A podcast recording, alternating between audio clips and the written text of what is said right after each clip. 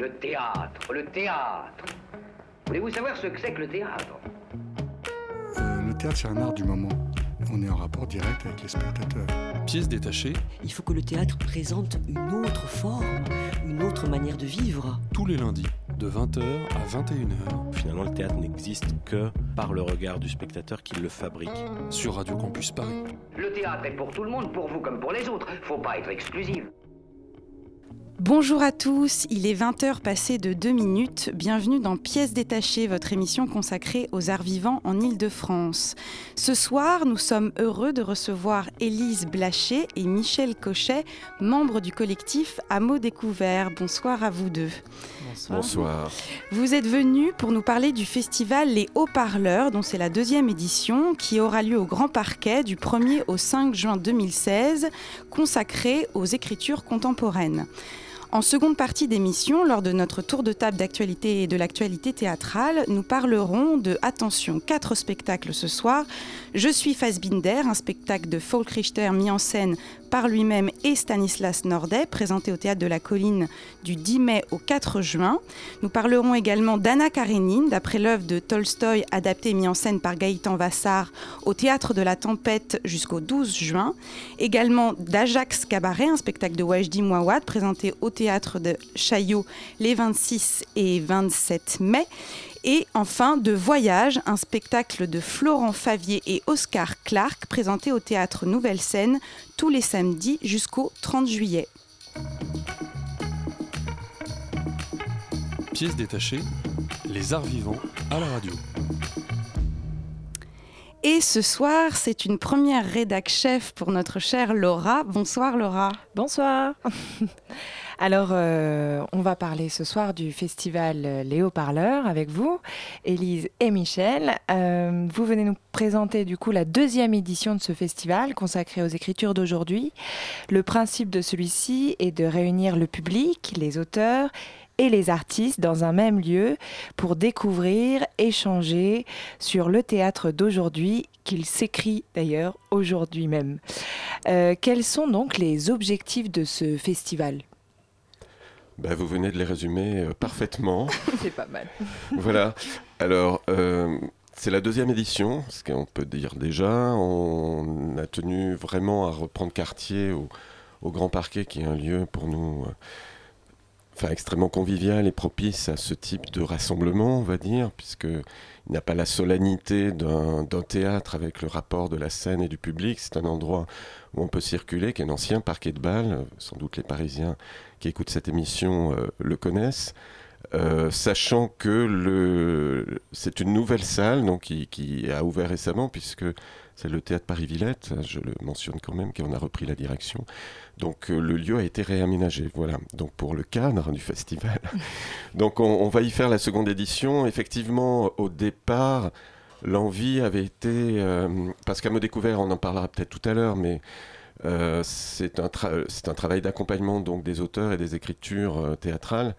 Euh, c'est un travail souterrain en laboratoire et, et nous avions finalement assez peu l'occasion de sortir euh, de ce souterrain pour partager quelque chose avec le public, sauf des programmes de lecture publique avec des théâtres partenaires comme le Rond-Point pendant plusieurs années, etc. Euh, mais au bout d'un moment, euh, nous, on marche un petit peu au carburant de l'enthousiasme, c'est-à-dire que notre travail est jalonné sans cesse de coups de cœur avec, pour des textes, pour des auteurs à accompagner. C'est vrai que les enthousiasmes, bon, c'est bien de les garder entre nous, mais au bout d'un moment, on a envie de, les partager. Donc on se- on s'est senti mûr, effectivement, pour organiser cette manifestation sur plusieurs jours et fait, faire la fête aux auteurs, parce que les auteurs sont des gens extrêmement fréquentables, et on le sait, on le sait pas assez, c'est des gens formidables. Donc les mettre aussi en avant, montrer que ce sont avant tout des gens de théâtre, avant euh, d'imaginer des personnes qui sont seules, recluses dans leur chambre, devant leur ordi. C'est avant tout des gens qui ont l'habitude de, de prendre, euh, de s'emparer des plateaux, etc. Donc euh, c'est de réunir le collectif qui est déjà très nombreux, puisqu'on est 50, euh, avec tous ces auteurs, et on a essayé d'en rassembler le plus grand nombre possible aussi, et proposer au public, euh, faire, faire vraiment découvrir que le théâtre qui s'écrit aujourd'hui Euh, et on tient ce terme d'aujourd'hui plutôt que théâtre contemporain, mais on y viendra peut-être. Euh, donc, est une matière extrêmement vivante et surtout en prise directe, les dix doigts dans la prise du, du, du monde tel qu'il va. Et voilà, donc c'est une scène ouverte que pendant plusieurs jours, on va proposer au public pour découvrir. Et du coup, comment ça va s'organiser ces cinq jours de, festival? Il y aura du coup des débats. euh. Racontez-nous un petit peu comment ça va, ça va se faire. Alors en fait, l'idée, c'est euh, à la fois de, de pouvoir faire découvrir des pièces qui sont inédites et de, de permettre la rencontre avec les auteurs. Donc on a, voilà, le programme est construit un peu sur ces, euh, sur ces deux choses-là. Donc il y a effectivement des lectures. Euh, qui sont suivies d'un débat avec, euh, avec les auteurs, euh, qui sont aussi suivies euh, de, de petites capsules de- d'évocation de, mise en scène possible, puisqu'aussi on se situe, nous, à l'endroit où, où on est au tout début d'un texte. C'est tous des textes inédits. Et donc, il il va s'agir après de les passer à la scène. Donc, on a demandé à des étudiants de Nanterre, Ou même des metteurs en scène, on peut des dire metteurs déjà. en scène, euh, de, de venir euh, se prêter à cet exercice-là. Et puis, euh, il y aura des tables rondes sur des questions euh, qu'on a choisies ensemble au sein du collectif. Donc, cette année, ce sera l'écriture jeunesse et le rire.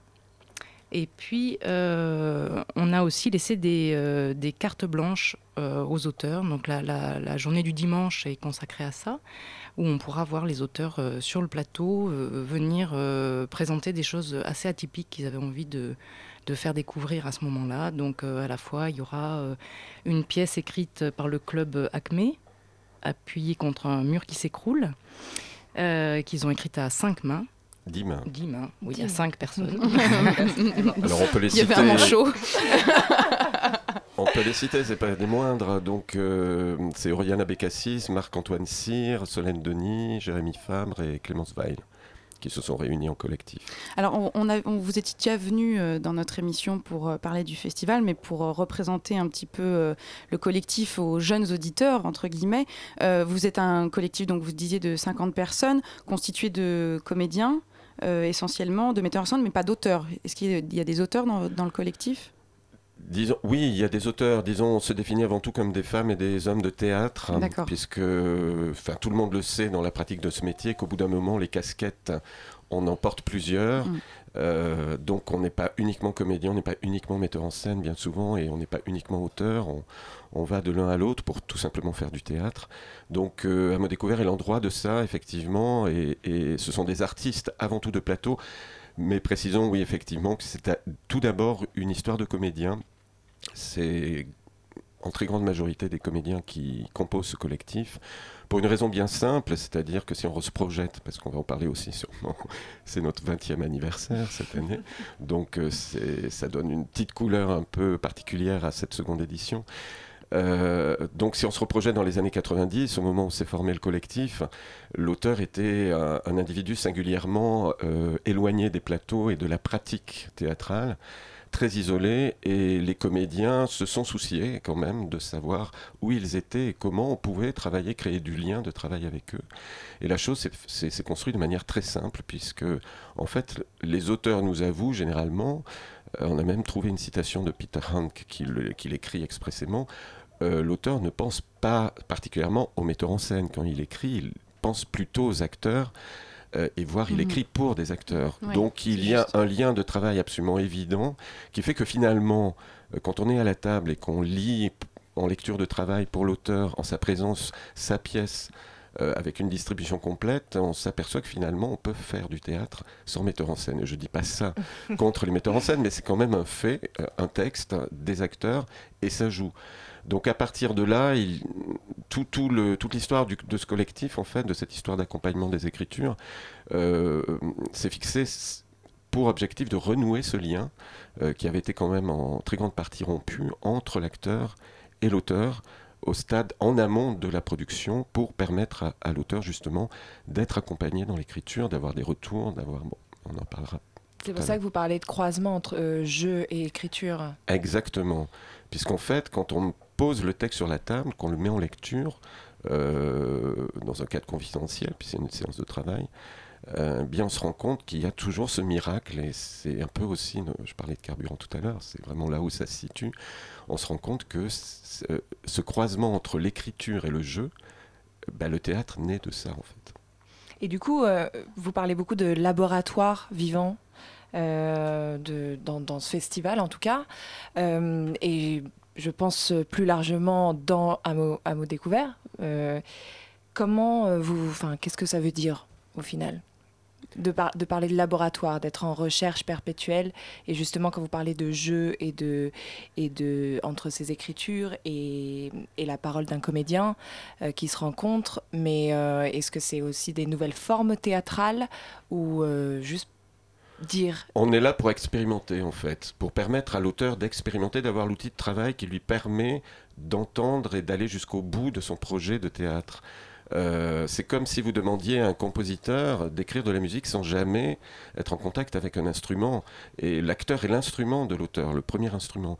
Donc c'était, disons, cette notion de laboratoire, cet endroit-là, était un endroit dont l'auteur a finalement été privé. Euh, euh, bon, voilà, par le fait des choses.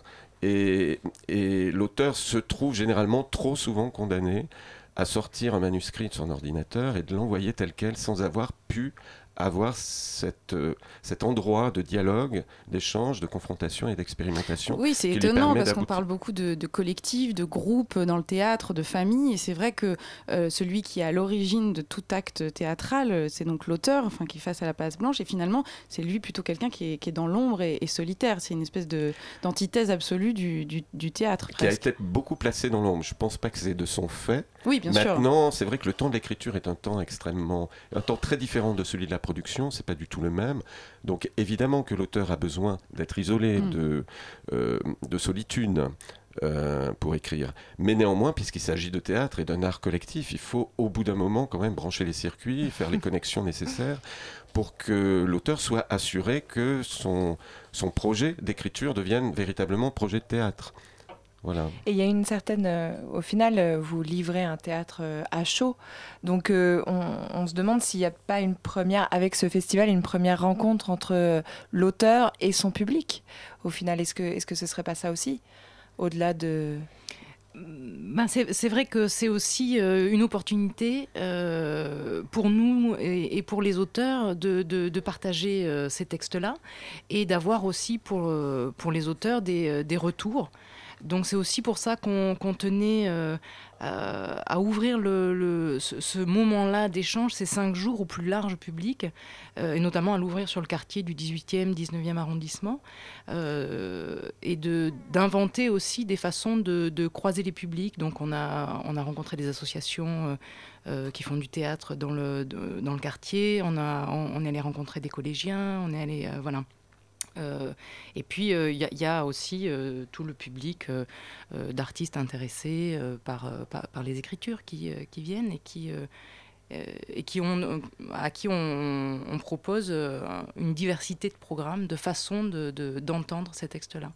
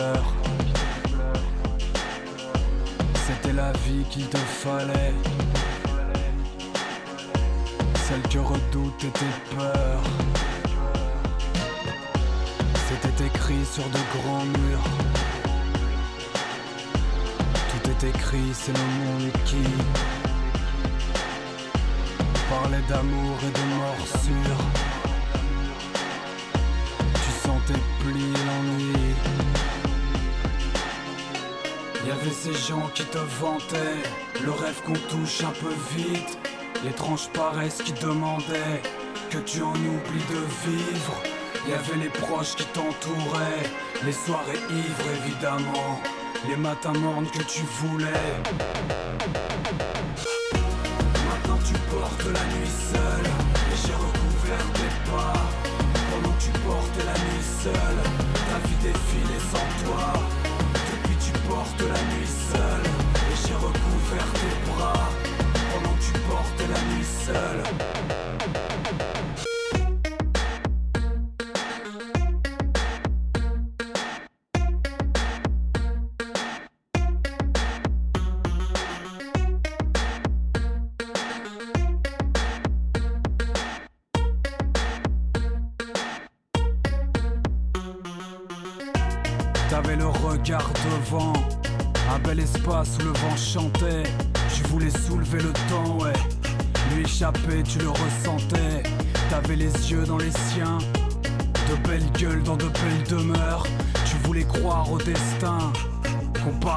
Qu'on parte ailleurs.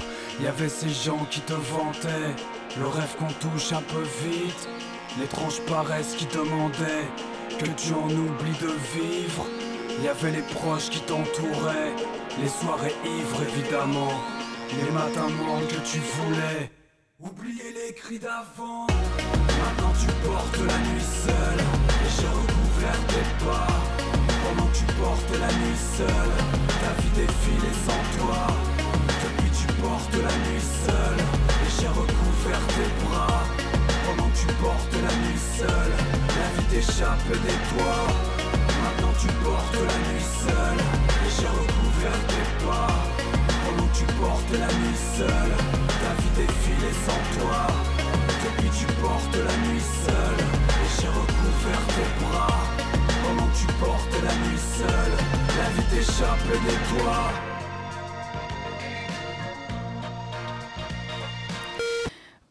Vous êtes toujours dans Pièces détachées sur Radio Campus Paris et nous venons d'écouter La nuit de Tepre Armes et nous sommes toujours en compagnie d'Élise Blaché et Michel Cochet, membres du collectif Hameau Découvert. Alors du coup, vous avez placé euh, l'auteur au centre du festival euh, et donc ses écrits. Et euh, comment avez-vous choisi les auteurs et les pièces qui vont être présentées au Grand Parquet? Alors tous les auteurs qui, qui font partie de la programmation de ce, de ce, de ce grand moment-là ont été accompagnés durant l'année, l'année dernière, Oui, les, saisons, les deux années dernières. les deux années dernières. Euh, donc c'est- en fait, c'est des auteurs qui nous ont envoyé des pièces qu'on a lues. euh, qui, ont, qui ont suscité l'enthousiasme euh, des membres du collectif, qui sont passés euh, dans une, à une séance à la, de travail à la table avec, une, avec des, des- des comédiens pour une lecture de travail avec l'auteur. Euh, Bah, c'est souvent, enfin, pour la plupart, c'est vrai que on a eu plaisir aussi à les réunir parce qu'il y a des liens de fidélité qui se sont construits entre ces auteurs et nous. Donc, euh, sachant que nous, dans cette idée d'accompagnement, évidemment, par exemple, quand on travaille sur une pièce, on en lit plusieurs versions, c'est-à-dire qu'on on accompagne aussi l'auteur sur la durée, et puis après, les liens se font, ils nous envoient leur nouvelle pièce, etc. Donc, euh, ça nous permet de un suivi comme ça. Et, et donc, du coup, euh, euh, tout simplement, les six pièces, euh, ben, on s- tout est collectif dans ce collectif. Donc, on se réunit collectivement pour euh, voter et décider euh, de, des pièces qui, qui, voilà, qu'on a envie de. sachant que, ah, excuse-moi. Non, non. Il y aura aussi euh, des, des textes courts ou bien des extraits de pièces qui seront mis en jeu au moment de, de ce qu'on a appelé les apéros impromptus. Euh, et puis, euh, il y aura aussi euh, une grande soirée samedi soir qu'on a appelée Quel chantier et qui, qui, elle, retracera un peu aussi des parcours de- de- d'enthousiasme et de fidélité avec des auteurs qui, là, sont, datent de un peu plus longtemps que l'année dernière. Et euh, donc, il y aura, euh, je ne sais plus, une vingtaine d'auteurs, hein, je crois. oui, oui, une vingtaine de- d'auteurs. Donc euh, vous partez pas d'une thématique particulière, un appel à texte finalement avec une Ah non, thématique. surtout pas. euh, D'accord. Surtout pas. Bon, je sais qu'il y a beaucoup de comités de lecture qui fonctionnent comme ça. Euh, nous, on prend ce qui vient et ce qui est extrêmement important n'a pas à dire aux auteurs sur quel Non, je parlais pour le festival. même. Non, même pour le festival. Même, c'est-à-dire que ça procède de la logique aussi du travail qui est la nôtre sur toute l'année.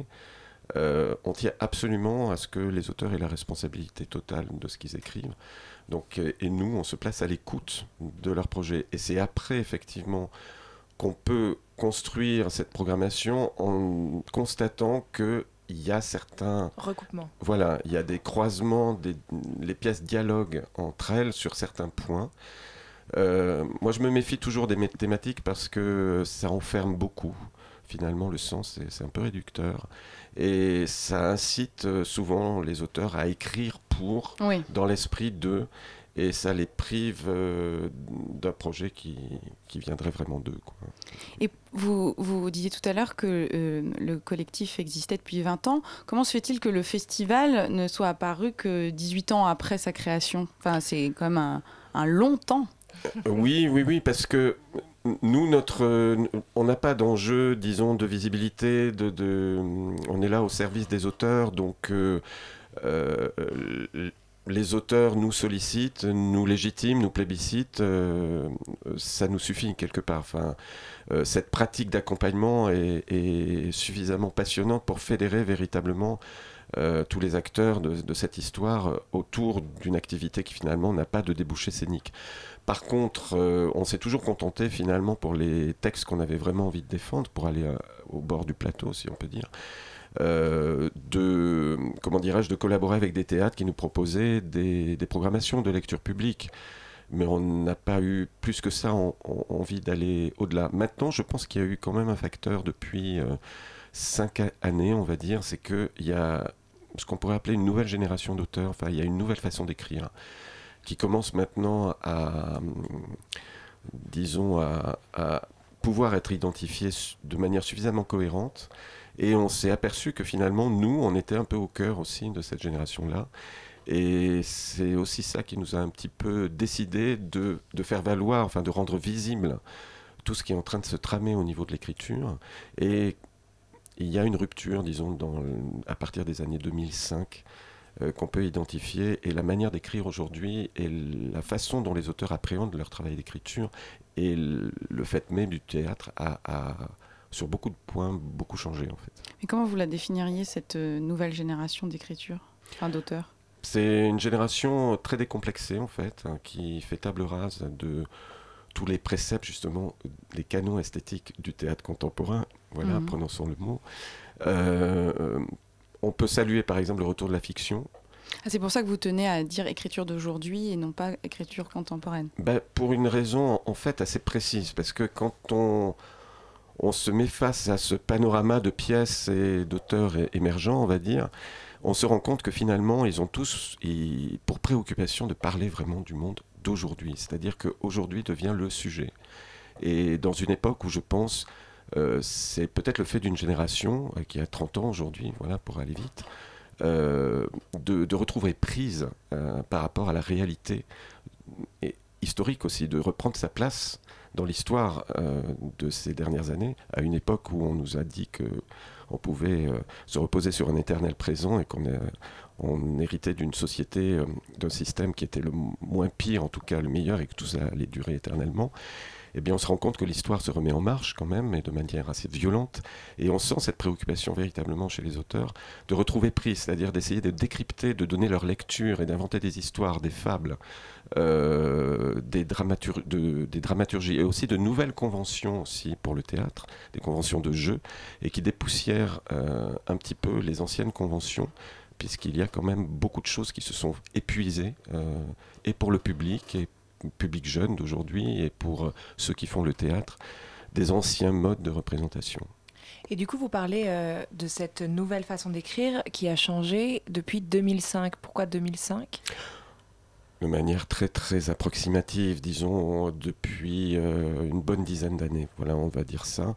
Bon, moi je le place là parce que c'est ce qui arrivait sur notre table, je dirais et au sein de notre comité de lecture. C'est-à-dire au bout d'un moment, on se rend compte que les auteurs vers qui on va, eh ben, d'abord se connaissent, ça aussi c'est un nouveau fait, qu'il y a un, réflexe de se former en collectif aussi, de, s'assembler, de se rassembler et de ne plus fonctionner tout seul.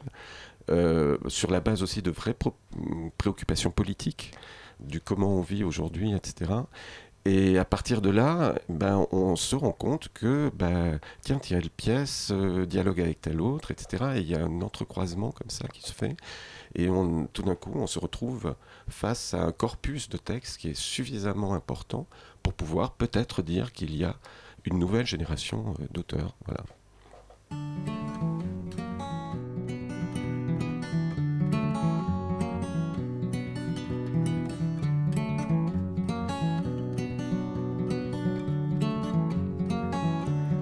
Who took that bone to the beast?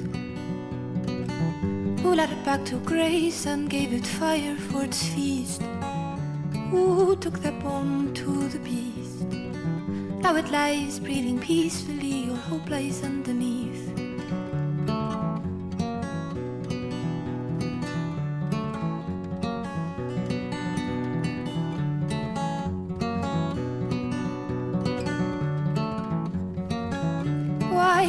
Boy for his meat? To teach the child cruel rituals or ruin to repeat? Why leave a heart in the heat?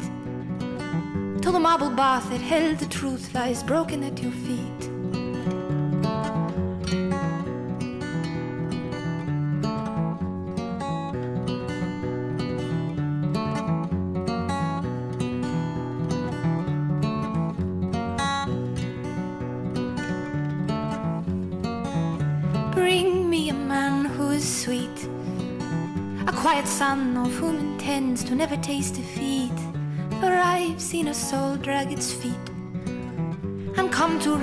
Inside a life with nothing left to eat.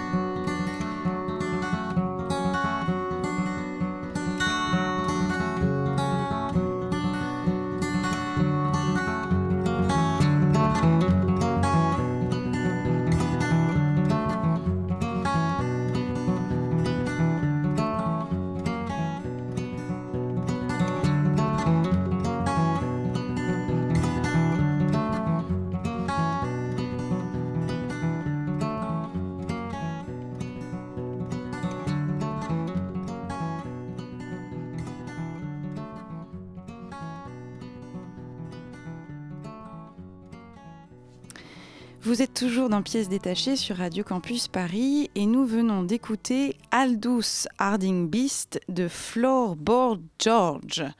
Mon Dieu.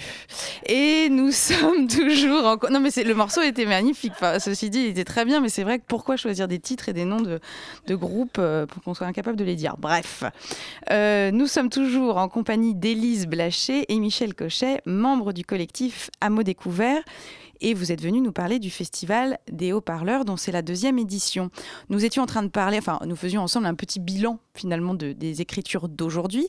Pourquoi je, je, me suis posé la question, euh, en sachant que vous veniez un petit peu, je me suis posé la question, je me suis dit que ce serait intéressant d'en parler. Pourquoi, selon vous, euh, les écritures d'aujourd'hui euh, sont si peu populaires? J'entends par là euh, où on peut, euh, on, on, a parlé beaucoup euh, la semaine dernière du théâtre de, de, pour la masse, du théâtre élitiste, etc. Pourquoi le, les écritures d'aujourd'hui sont-elles considérées, selon vous, comme des, une écriture élitiste? La première raison, c'est probablement parce qu'on ne les entend pas et ouais. on ne les voit pas. ce qui fait que effectivement, c'est très élitiste parce que c'est dans l'ombre. C'est dans l'ombre. Oui, ça, reste confidentiel. Ça reste très confidentiel. Le pari qu'on fait aussi, euh, justement, euh, en, en c'est de permettre au plus large public de venir écouter, parce que cet endroit-là euh, d'écriture, d'écriture d'aujourd'hui, comme disait tout à l'heure Michel, qui est très en prise avec, euh, avec aujourd'hui, avec le monde d'aujourd'hui, avec le temps d'aujourd'hui, euh, se partage. Et aussi se partage très bien à, cet endroit-là où il n'est pas encore peut-être mis en scène, et où l'auteur est présent, et où on peut l'entendre et imaginer ce qu'on ce va en faire théâtralement. Euh, et les retours qu'on a, qu'on avait eu à la première édition, c'est que des gens, même relativement éloignés du, théâtre, ont un accès très direct avec, avec ces écritures-là. Mais en fait, elles, elles, elles, elles sont populaires. Enfin, hmm. En soi, elles ne visent aucun objectif euh, élitiste. Euh, Bien sûr, non, mais je disais, je Évidemment, un constat non, mais elle pourrait l'être en tout cas. Maintenant, je crois que dans l'institution du théâtre public, il faudrait quand même faire sauter le verrou de ce qu'on appelle l'avant-garde. Hmm. Voilà, vraiment, vraiment. Et du coup, vous parliez de, donc ce théâtre d'aujourd'hui et du fait qu'il est très ancré dans la, dans la temporalité. Et, euh, et c'était l'objet de votre débat de l'année dernière, qui était, euh, enfin, en tout cas sur euh, le théâtre, est-il politique ou pas Aujourd'hui, vous avez décidé de dans cette deuxième édition de parler de la jeunesse et de comment écrire la jeunesse et comment écrire le rire. Est-ce que comment écrire le rire, ce serait pas justement parler de divertissement et justement d'aller plus loin, euh, de, s'écarter du théâtre politique Eh bien non, justement, évidemment que non. Je m'attendais. Alors, venez, venez effectivement euh, assister. On va pas faire la table ronde ici, mais euh, l'écriture du rire est un véritable enjeu aujourd'hui, puisque on sort aussi peut-être euh, en fin d'une décennie, voire de deux décennies de théâtre de la catastrophe. Euh, où on nous a bien dit que l'homme était une petite chose absolument perdue dans l'immensité, qui ne pouvait absolument rien, etc. Donc, à force d'avoir euh, à force de nous avoir mis la tête sous l'eau, au bout d'un moment, on a envie quand même de quelque chose qui réveille un peu plus. Et je pense que de toute façon, le rire et l'écriture du rire, elles se retrouvent partout. C'est-à-dire que les genres ont disparu. La comédie, la tragédie, ça ne veut plus rien dire aujourd'hui. Euh, mais ce qui est frappant, c'est que tous les auteurs manient l'humour, en fait et le distillent dans leurs écritures en ont absolument besoin pour trouver la juste distance aussi par rapport à, ce qu'ils veulent raconter. C'est absolument euh, comme au cinéma, euh, un film où on ne rit pas à un moment donné est devenu rare finalement. Euh, voilà, donc parce qu'on est fait de ça et qu'on a envie de, le rester comme ça. Bon, après, nous, on interrogera les auteurs sur euh, justement comment ils intègrent le rire et puis aussi aborder aussi cette question de, des, des, épousailles quand même très très difficiles entre le genre du comique et le théâtre public, quand même où règne l'esprit de sérieux depuis quand même beaucoup d'années. Et ça, ça commence à être analysé par même des universitaires et on aura vraiment le grand plaisir d'accueillir euh, une, euh, une universitaire qui s'appelle Mireille Loscolena et qui est euh, bizarrement une des seules, c'est-à-dire que c'est quasiment la seule universitaire, il n'y en a vraiment pas beaucoup, qui travaille sur cette question-là et qui justement nous expliquera un petit peu quel est le problème pour le répertoire comique au sein du théâtre public, parce qu'il y a une vraie question à cet endroit-là alors, parlons euh, et concrètement, justement, euh, à, quel endroit vous placez, euh, je, me doute de la réponse, mais j'ai envie de la poser quand même, à quel endroit vous placez le collectif, justement, entre ce, cette, cette, rupture entre public et, privé, justement, vers une ouverture de... Oh mon Dieu eh ben, on est transversal, crossover, comme mm. disaient les, Américains, et assez décomplexé aussi sur la question, parce que les acteurs, les comédiens qui font partie du collectif finalement, pour la plupart, travaillent, euh, ont travaillé dans le privé, dans le public, etc. Mais est-ce que euh, vous êtes une compagnie, enfin un collectif subventionné? Comment vous survivez? oui, oui. Euh, voilà, on survit, on survit avec l'argent public. Néanmoins, et quand même reconnaissons, bon, saluons quand même les, tutelles quand même qui nous, qui nous, soutiennent. Non, non, enfin, voilà, ça se passe plutôt de mieux en mieux, effectivement, parce que on ose espérer que l'institution hum, commence à se rendre compte qu'il se passe quelque chose à cet endroit-là. Et justement, par rapport, euh, puisque vous êtes subventionné, qu'est-ce que, qu'est-ce que vous faites concrètement en termes d'accompagnement au niveau des écrivains, etc. Euh, vous avez la possibilité euh, parfois de les aider financièrement. Voilà, mais c'est une vraie question. Mmh. Et non, on n'est pas du tout doté pour ça, on n'a absolument pas les moyens de le faire. On, aimerait pouvoir le faire, mais ça dénaturerait peut-être peut notre vocation si derrière il y avait l'obtention d'un prix ou d'une bourse, etc. Non, non, on est vraiment euh, dans une histoire d'engagement artistique euh, qui a pour but finalement de réintégrer, de ramener l'auteur dans la famille théâtre et puis qu'on travaille tous ensemble à faire du théâtre. Voilà. Quelque chose de vivant. quoi. Absolument. Donc, non, c'est la deuxième édition du, festival. Quel bilan vous tirez de, l'année dernière? Est-ce que vous avez, des choses euh, qui ont fonctionné selon vous que vous reprenez? Est-ce que vous avez modifié certaines choses? Bon, on, a, on est reparti un peu sur le même format en fait, parce que ça nous ressemblait bien ce programme et on continue à penser que ça nous ressemble. En tout cas, c'est très cohérent avec le travail qu'on fait par ailleurs. Euh, donc, on est sur un format d'une programmation de six lectures publiques, euh, de débats, donc comme on l'a dit, et puis de carte blanche aux auteurs, parce que c'est important aussi euh, de les placer, aussi de les, les- les- confronter à partir du plateau, au plateau en tout cas. Alors peut-être la nouveauté, on va dire, la, la chose qu'on s'est offerte, c'est cette soirée du samedi. Feu Euh, d'artifice. Voilà, une espèce de. voilà, on s'est lâché. Et, Attention. et on est allé, on a, on a relu une infinité de, de textes qu'on avait. On a, on a euh, essayé d'aller à la recherche de tous les petits trésors, des scènes, des extraits, des moments, etc. Et on a croisé tout ça. On a fait du théâtre remix, en fait, peut-être Ah. un nouveau genre. Voilà, donc il propose un voyage au cœur des, euh, des dramaturgies d'aujourd'hui. Et, et ce qui est très étonnant, c'est que ça raconte énormément de choses, justement, sur ces croisements euh, de sujets, de thématiques, de façon d'appréhender le monde. Et c'est très, très. Enfin, j'encourage les gens qui ont envie, envie comme ça de se faire un, pas un Reader Digest, mais presque un panorama quoi, de, de ce qui s'écrit aujourd'hui.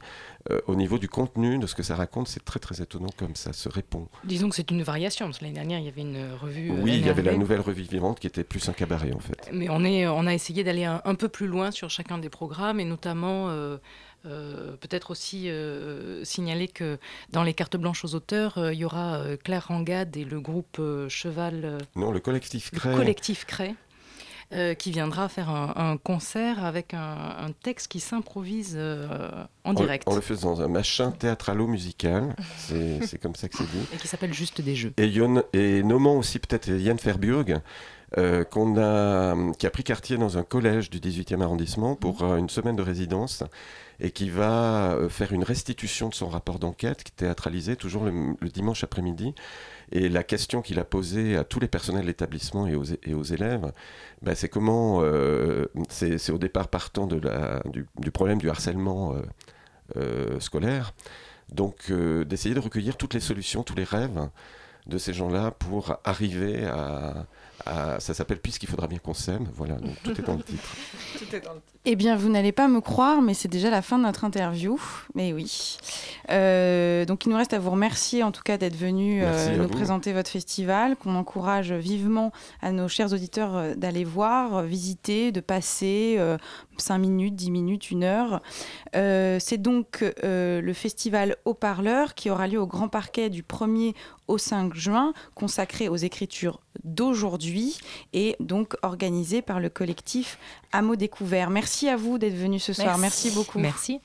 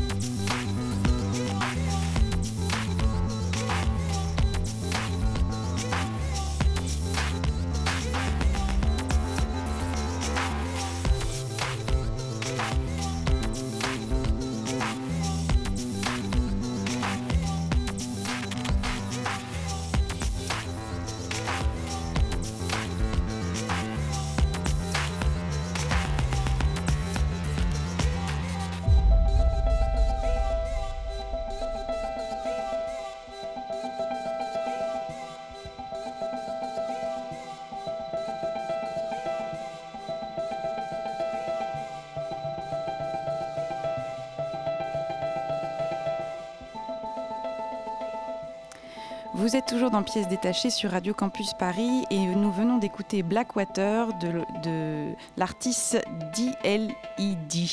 Je l'ai bien dit. Bon, il est 20h42, c'est l'heure des chroniques.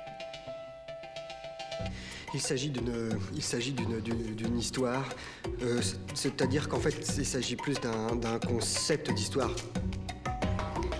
Alors, ce soir, lors de notre tour de table de l'actualité théâtrale, nous allons parler d'Anna Karénine, d'après l'œuvre de Tolstoï, adaptée et mise en scène par Gaëtan Vassar au théâtre de la Tempête, euh, d'Ajax Cabaret, un spectacle de Wajdi Mouawad au théâtre de Chaillot, de Voyage, un spectacle de Florent Favier et Oscar Claque au théâtre de la Nouvelle Scène, et on commence tout, de suite- avec Je suis Fassbinder, un spectacle de Folk Richter, mis en scène par Folk Richter et Stanislas C'était au théâtre de la Colline et nous y sommes allés, allés, euh, notamment, mais c'est toi, c'est ça qui nous en parle. Bah oui, c'est moi. Donc oui, je suis Fassbinder. C'est le titre de la nouvelle pièce donc de Volk Richter, qui laisse quand même fortement présager que l'auteur allemand va s'inspirer de son aîné, Rainer Werner Fassbinder, donc grand réalisateur, auteur, metteur en scène et acteur allemand du XXe siècle. Donc Fassbinder, surtout connu pour son travail engagé, décrira et interrogera la société allemande dans ses heures les plus sombres en évoquant le fascisme, la guerre, mais également les relations humaines. Et quand on connaît un petit peu le travail de Volk Richter, qui lui aussi remet en question notre société contemporaine, on se dit que le mélange des deux va être plutôt détonnant et qu'on sera en plein dans la réflexion sur la place de l'art comme moyen de révolte. Et effectivement, vous allez voir qu'on se trompe pas. hein. Alors bon, déjà quand on rentre dans la, grande salle du théâtre de la Colline, euh, on découvre une scénographie assez vaste et moderne, avec un décor construit en estrade, avec des plateaux sur plusieurs niveaux, et le tout est recouvert par des tapis en moute-moute blanche. Bon, Euh, on aura une table en fond scène aussi qui sera tournée vers une télé qui diffusera en continu des informations politiques. On aura également trois grands écrans suspendus au-dessus du plateau qui donneront lieu à des projections. Et on voit donc évoluer cinq comédiens, trois hommes et deux femmes, qui vont nous faire découvrir que la pièce Je suis Fassbinder, écrite par Volk Richter, contient aussi de nombreuses scènes et extraits des films et pièces de Rainer Werner Fassbinder. Et la combinaison des deux va mettre en lumière la situation politique et sociale actuelle en Europe, en incluant les problèmes avec les migrants, mais également les attentats, le mariage homosexuel, etc. etc.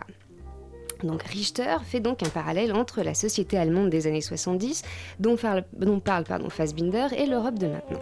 Alors le tout sera structuré comme une grande mise en abîme où nous, spectateurs, assistons au tournage du film Je suis Fassbinder, réalisé par Stanislas Nordet, où euh, celui-ci, tout en jouant son propre rôle de metteur en scène, jouera aussi celui de Fassbinder. Idem pour les autres comédiens qui vacilleront entre leur propre rôle et un personnage d'une des œuvres de Fassbinder. Les images sont donc projetées en direct, mais très rapidement, cette mise en abîme se transforme en une sorte de réflexion où tout se mélange. Alors on ne sait plus s'il s'agit des comédiens sur le plateau ou bien des personnages du film. Nous avons même droit à des scènes chantées avec des projections d'extraits du film de Fassbinder. Un grand bric-à-brac, donc dénonçant les travers de notre société. Bon, et que dire de ce spectacle? Alors, euh, tout d'abord, Richter et Fassbinder réunis, moi je me doutais bien que le popo allait être plus que politique. Mais alors, du coup. Le popo. Le popo. Oui, Oui, le popo. euh, je fais ce que je peux. hein. C'est dit, c'est fait. Mais du coup, en sortant, voilà, moi je me suis demandé quelle était la limite euh, finalement euh, entre l'art et l'outil politique parce que euh, cette pièce est tellement politisée que moi j'ai eu beaucoup de mal à voir le théâtre là-dedans ou plutôt à savoir comment le voir dans tout ça et à mettre des mots Alors autant la première partie, moi, m'a intriguée et m'a même par moments touchée parce que forcément il ressasse des événements qui nous ont tous marqués et parle même de sentiments qui sont communs à tous. Mais alors moi la deuxième partie m'a complètement refroidi. J'ai trouvé que le spectacle prenait une tournure un peu de noces de leçons par moments. Euh, J'avais l'impression d'assister même à une conférence sur la fin, euh, voilà, que le contenu de la pièce devenait vraiment trop lourd et que ça devenait presque de l'autoflagellation. Alors oui, l'Europe c'est mal, oui, ah, vous, on est tous individualistes. Donc voilà, euh, en plus de ça, j'ai trouvé que le spectacle n'était pas accessible à tout le monde parce que les références à Fassbinder sont omniprésentes. Et si on ne connaît pas bien son œuvre, on est un petit peu largué, ce qui était mon cas. Voilà. Donc il y a aussi eu des choix de mise en scène que j'ai pas bien compris, euh, comme cette mise en abîme autour du tournage du film. Euh, moi, j'ai pas trouvé d'utilité à la projection en live. Voilà. Mais aussi trouvé qu'il y avait beaucoup de clichés comme euh, la projection des vidéos amateurs de militaires dans les aéroports ou les métros. Alors tout ça sur fond de musique pompeuse. Enfin, voilà, bon, bref, un spectacle qui me laisse un petit peu koa et que j'ai trouvé euh, voilà, peut-être un petit peu trop intellectuel à mon goût et pas assez humain. Oui, alors, euh, alors tout, tout, ça est très contradictoire avec euh, notamment le jeu à la Nordais, en plus qui est très, très théâtral, très particulier. Mais c'est vrai que cette actualité pure, c'est vraiment, alors là on parlait de contemporain aujourd'hui, alors c'est vraiment l'actualité d'hier, enfin du jour, fait un peu, enfin moi personnellement m'a un peu fait sortir finalement du propos. Et c'est vrai que c'est un peu un débat qu'on a eu la semaine dernière sur est-ce que pour faire du théâtre politique il faut faire un discours ou est-ce que ça peut quand même se fondre dans une certaine fiction. Là concrètement ils essayaient de défendre le fait qu'il fallait vraiment en parler clairement pour, euh, pour défendre une idée politique. Voilà, bon, enfin, vous pouvez vous, aller vous faire un avis. Euh, c'est au Théâtre de la Colline jusqu'au 4 juin. Euh, on enchaîne avec Anna Karénine, d'après l'œuvre de Tolstoï, adaptée et mise en scène par Gaëtan Vassar. Et c'est Florent qui est allé. Oui. Bonsoir Florent. Bonsoir Chloé. Alors, euh, bon, Anna Karénine, euh, bon, tout d'abord, peut-être commencer par dire que donc c'est Golshifté Farhani qui joue le rôle principal d'Anna Karénine et que c'est quand même une actrice assez euh, exceptionnelle, très éclatante, une actrice de cinéma, et c'est sans doute une des raisons pour laquelle cette pièce a attiré un public aussi euh, nombreux. Euh, Golshifteh donc qui était présente au Festival de Cannes d'ailleurs euh, cette année. Alors Anna Karenine, c'est vraiment un rôle phare, difficile à jouer. C'est une pièce très très très importante dans la littérature russe. C'est un peu la Madame Bovary de Tolstoï. Et euh, dès son entrée depuis le, public, Anna Karenine vraiment est éclatante. On ne voit qu'elle, avec euh, cette beauté qu'on lui connaît pour ceux qui, l'auraient déjà vu. Alors passer sur ce, prodige, il est d'autant plus regrettable finalement euh, d'assister à cette pièce en elle-même que finalement elle n'est pas tellement novatrice et j'étais un peu déçu. On s'interroge aujourd'hui sur la pertinence de monter Anna Karenine aujourd'hui, car euh, en, adaptant le roman de Tolstoï, Gaëtan Vassar ne semble rien y ajouter, ni même ne donner l'impression d'en dégager des choses intéressantes ou euh, de dévoiler la force de ce personnage. voilà, bon. Donc rappelons quand même qu'Anna Karenine, c'est cette femme condamnée par une société bourgeoise et morale, une société orthodoxe qui ne laisse aucune place à l'individu et le broie littéralement. Je me suis interrogé concernant la mise en scène sur les costumes pourquoi toujours monter les pièces russes en représentant la Russie avec des costumes d'époque type Europe du 19e siècle? Euh, finalement, cette Anna Karenine de Gaëtan Vassar, elle perd vraiment en scalade contemporain, de moderne, d'universel. C'est une pièce qui euh, aurait été très bien pour euh, peut-être d'autres théâtres plus classiques, mais dans un théâtre comme La Tempête, à la cartoucherie de Vincennes. C'est un peu dommage, je trouve. Encore une fois, l'adaptation est plutôt bien écrite, ça reste du théâtre. c'est difficile, c'est difficile d'adapter. Voilà, cette pièce. Et donc Laura, tu y es allée oui, aussi J'y suis allée aussi. Et euh, alors c'est vrai que moi aussi j'étais un petit peu déçue. Euh, elle est absolument magnifique, Anna Karenine, mm. magnifique de beauté. En revanche, euh, j'étais malheureusement pas émue. Et donc on, la trouve belle, mais on attend, on attend l'éclat, quelque chose de plus, de plus fort que cette beauté. C'est aussi autre chose d'être acteur d'être actrice. Euh, je, l'adore au cinéma, mais bon, là, euh, au théâtre, ça m'a un peu euh, gênée. C'est quand même une, pièce qui reste féministe, que j'ai trouvé, que, j'ai trouvé très intéressante là-dessus, parce que Daria, l'histoire de Daria, l'histoire de Kitty, l'histoire de Anna sont quand même bien mis en valeur. Daria est très très drôle. En revanche, en revanche, je me suis un petit peu aussi ennuyeux malheureusement. Et du coup, euh, bon, bah, j'étais très, très dans la distance par rapport à ce qui se passait sur le plateau. Euh, c'est un peu malheureux, mais, mais bon, euh, c'est quand même audacieux hein, d'adapter un roman de 900 pages comme ça, à la tempête c'est voilà, c'est je trouve que c'est de l'audace. Et puis aujourd'hui, on veut parler du féminisme, on veut parler de certaines choses et, et pourquoi pas? Allons-y. Mais bon, mais bon, euh, mais bon, parfois, on voudrait aller un petit peu plus loin et plus dans l'éclat. Voilà. c'est donc Anna Karenine d'après l'œuvre de Tolstoï, donc euh, c'est au théâtre de la Tempête jusqu'au 12 juin et on passe maintenant à Voyage, un spectacle Florent Favier et Oscar Clark au théâtre de la Nouvelle Scène et c'est toi Antoine qui nous en parle. Absolument. Et alors, on a oublié aussi de citer Pénélope Lucbert à la mise en scène, et ah. c'est la compagnie La Savanskis. Et donc, euh, donc c'est une traversée poétique en fait, voyage. C'est une traversée poétique et rock'n'roll. Alors j'aimerais rappeler à nos auditeurs que la Savanskis n'est pas à son coup d'essai puisque l'année dernière ils avaient monté euh, les Précieuses Ridicules version rock'n'roll et c'était réussi. Ils avaient eu beaucoup beaucoup de succès au Lucernaire si je me souviens bien. Et là, encore une fois, à mi-chemin entre spectacle et concert. Et là, tous les textes sont vraiment de la poésie pure. Ça fait plaisir. Donc, on a cinq auteurs. On a La Fontaine avec la euh, Le loup et le chien. On a Rimbaud avec Ma Bohème, Au cabaret vert, 5 heures du soir, Sensation et Rêver pour l'hiver. On a Apollinaire, Zone. On a Victor Hugo, La chanson des aventuriers de la mer. Et enfin, Baudelaire, le voyage et enivrez-vous. Et effectivement, on s'enivre, euh, bien. bah déjà, grâce à ce très bon choix de texte, c'était pas des textes faciles. Et Florent Favier les dit bien, les adresse bien. Et ça, ça m'a plu parce qu'il adressait vraiment bien toutes ces poésies et qui qui euh, s'était très incarné et c'est mis en musique euh, par Oscar Clark et ils sont tous les deux tout le temps sur scène. La scène est nue. Lui a un micro un peu comme un crooner et t'as Oscar Clark avec deux guitares, une électrique, une folklorique. Et ils font un duo merveilleux. Ça fonctionne vraiment très bien et euh, ils ont une bonne complicité et la musique met extrêmement bien les textes et l'acteur Florent Favier en valeur. Euh, alors en plus de ça, il y a quelque chose d'incroyable, c'est que ça se passe sur une péniche. Ah, Et donc du coup, la le- péniche... c'est la plus- tête de la nouvelle scène qui est une péniche. Exactement. Le théâtre de la nouvelle scène est une péniche.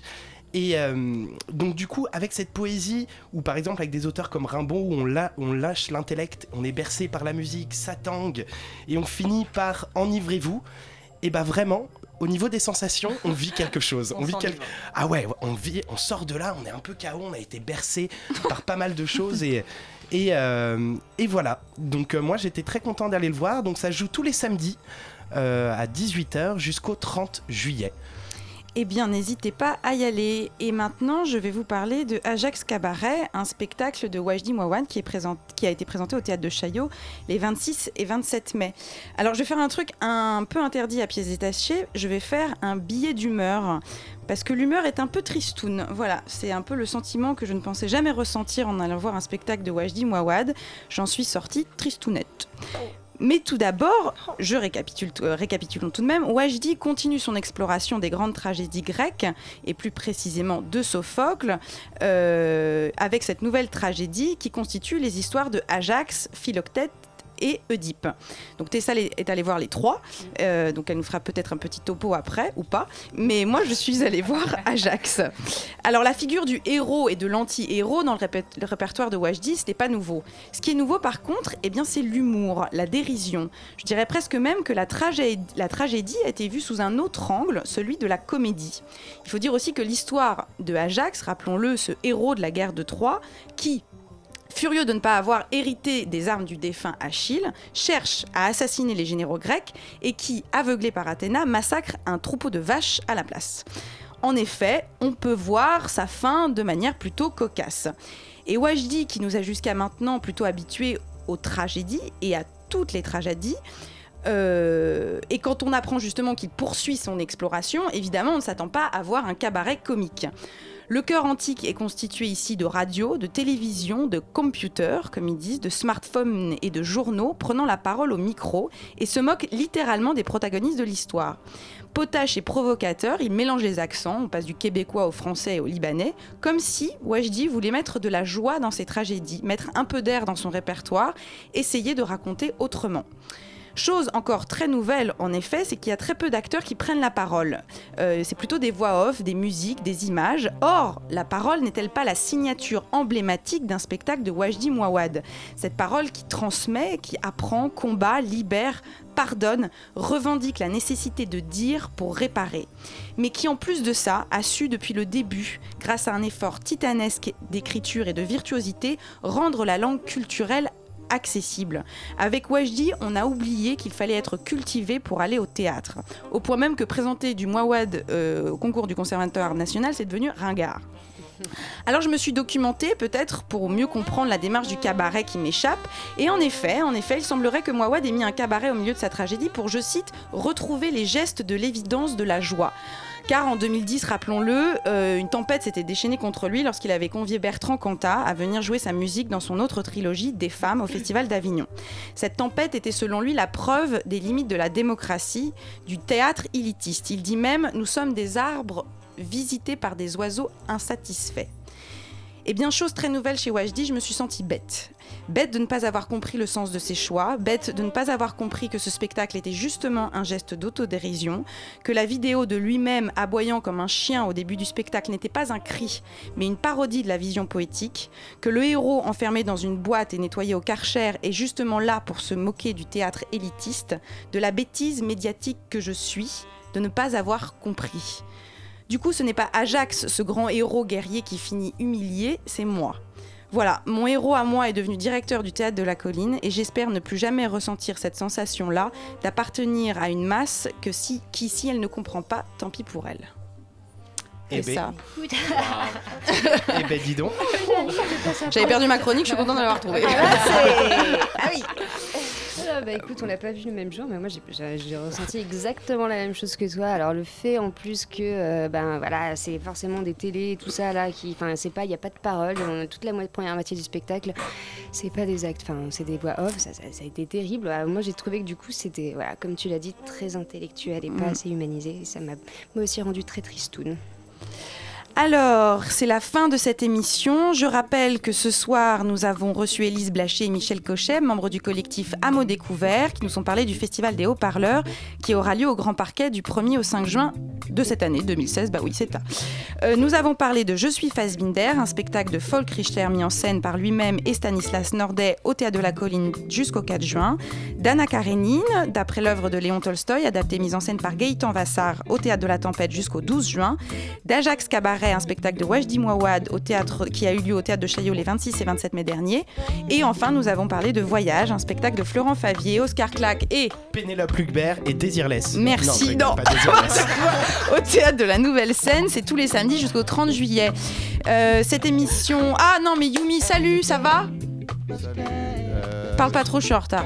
Ouais, alors ce soir, beauté et bizarrerie loufoque. Des bizarreries loufoques Moi, ça me ressemble bien, tiens. Allez.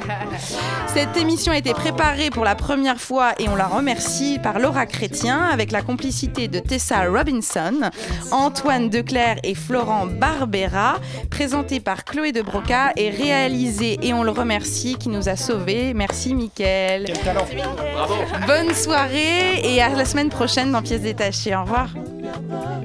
Train my heart